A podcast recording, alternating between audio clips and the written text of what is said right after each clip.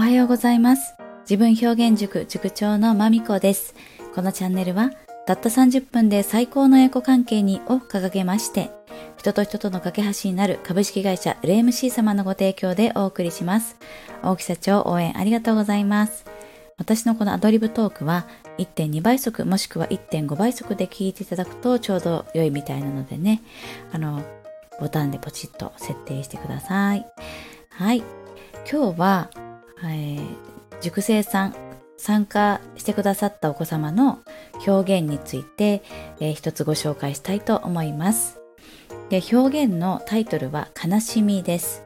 はい。あの初回に、えー自分表現塾は、まあ、すぐこう入塾希望される方も必ずまずはね体験をしていただくという段階を踏んでいただいています。まあ、本当にこの自分表現塾が合っているかどうかっていうところをねしっかり感じてから、まあ、ごご入塾していただく方がよろしいので、まあ、そこまで焦らずにまず体験してくださいねなんて言ってまず体験してくださっていますくださるようにしていますでその体験の場ではこう喜怒哀楽という感情の中から、えー一つ選んで特にまあ普段よくこの気持ちよく登場するなとか、まあ、強烈に思い出されるななんてねそういうふうに自分でイメージしやすいものを一つ取ってそして思いっきりその感情を絵に表してみてねって言ってルールは一つだけで文字を書かないで表現してねっていう感じでやっています。で今回ご紹介したいのは小学6年生の、えー男の子かな？が書いてくださった悲しみの表現なんですが、まあ、口でねご説明しますね。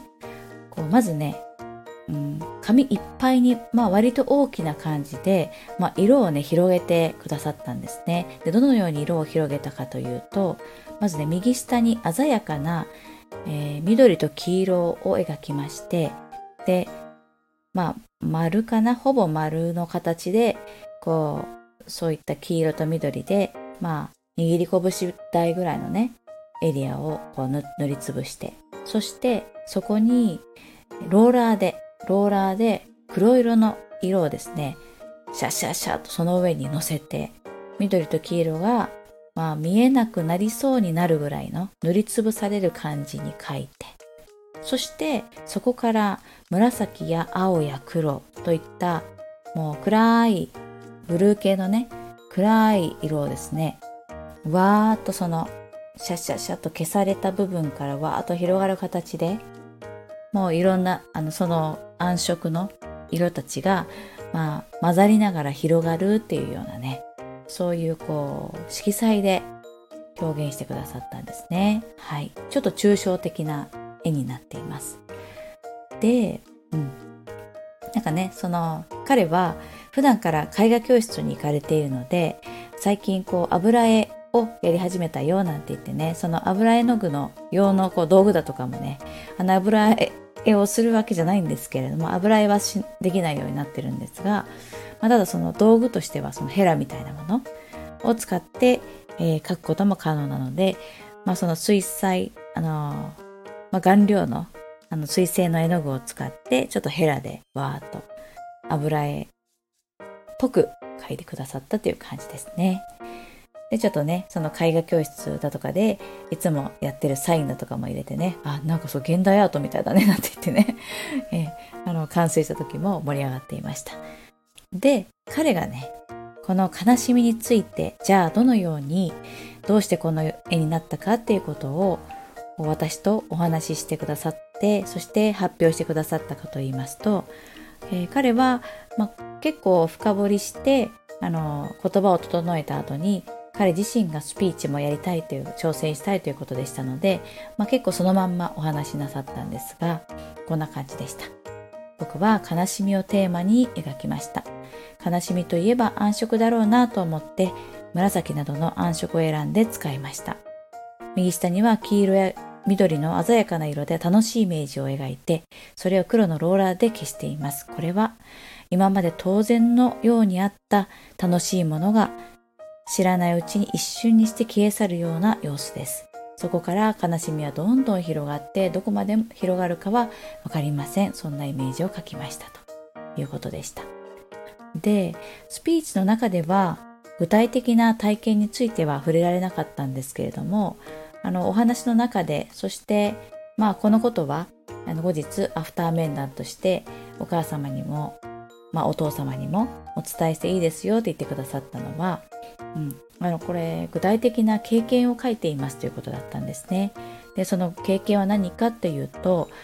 えー、小学1年生の時は楽しかったけれどもそこからコロナ禍がやってきてもう外に出て遊んじゃいけないだとかお友達とお家で遊んじゃいけないだとかそういうふうにお友達と遊ぶことに対する、まあ、規制がかかって、まあ、そしてとても、まあ、ご両親ともね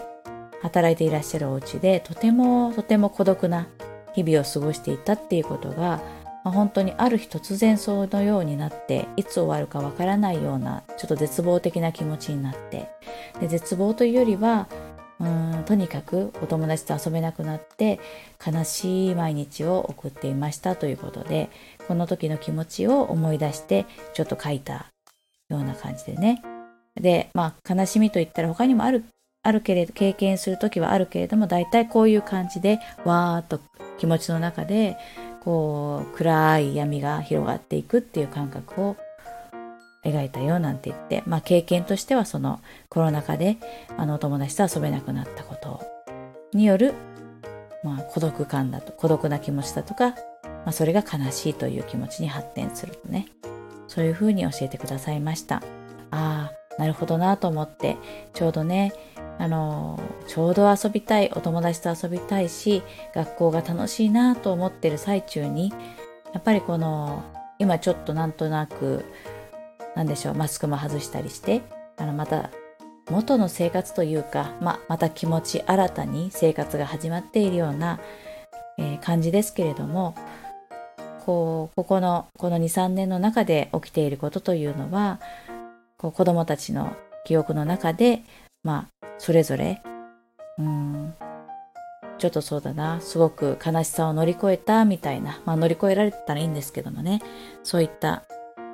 割と深い思い出になっている子も少なくはないんじゃないかなということを、まあ、改めて実感するような表現でした。はい。そして、あの、えー、この子は普段絵画教室にも通ってるよっていうことでしたので、えー、そこでのご様子だとかもあの教えてくださったりしたんですが、まあ自らね、どんな風な絵を今描いてますなんていうのをね、なんですが、えー、この自分表現塾はあのとっても面白くて通いたいというふうにおっしゃってくださりましてであ絵画教室と何が違うのっていうのを聞きますとまあもちろんねその絵画の本格的な絵画教室ではないので、まあ、そういった絵画自体の面白さだとかその、えー、をなんというか例えば油絵のね大きな作品を作るとか何週もかけて作るといったことは絵画教室でできることなんだけれどもまあ、その絵画教室では、えー、自分が描いたような描いた絵のことを説明したり誰かに発表したりという場は、まあ、今までありませんでしたと。でこのようにねこれはどういうふうにどういう気持ちを書いたのだとか、まあ、それをまた自分でも言葉を発見して人に伝えるということは、まあ、初めての体験で、まあ、絵はたくさん描いてきたけれどもこのように説明するのは初めてででそれがねとても面白くてなんか発見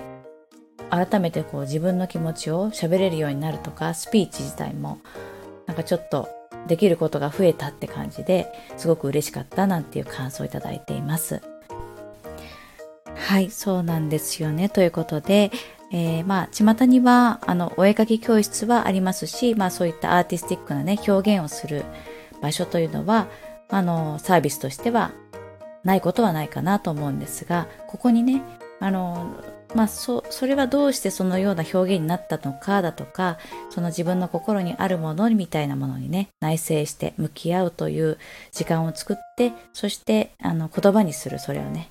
言語化を手伝ってまあ最後におまけ、おまけではないですけども、あのできればスピーチもしていこうかなんてそこまでやっていくことは、なかなか他のところにはないよということをね、あの、よく言ってくださって、あ、嬉しいな、やりがいがあるな、なんて感じております。はい。ではでは、今日はこの辺で、もしよかったら、あの、感想だとかもいただけると大変ありがたいです。では、またお耳にかかるまでお元気でお過ごしくださいね。ありがとうございました。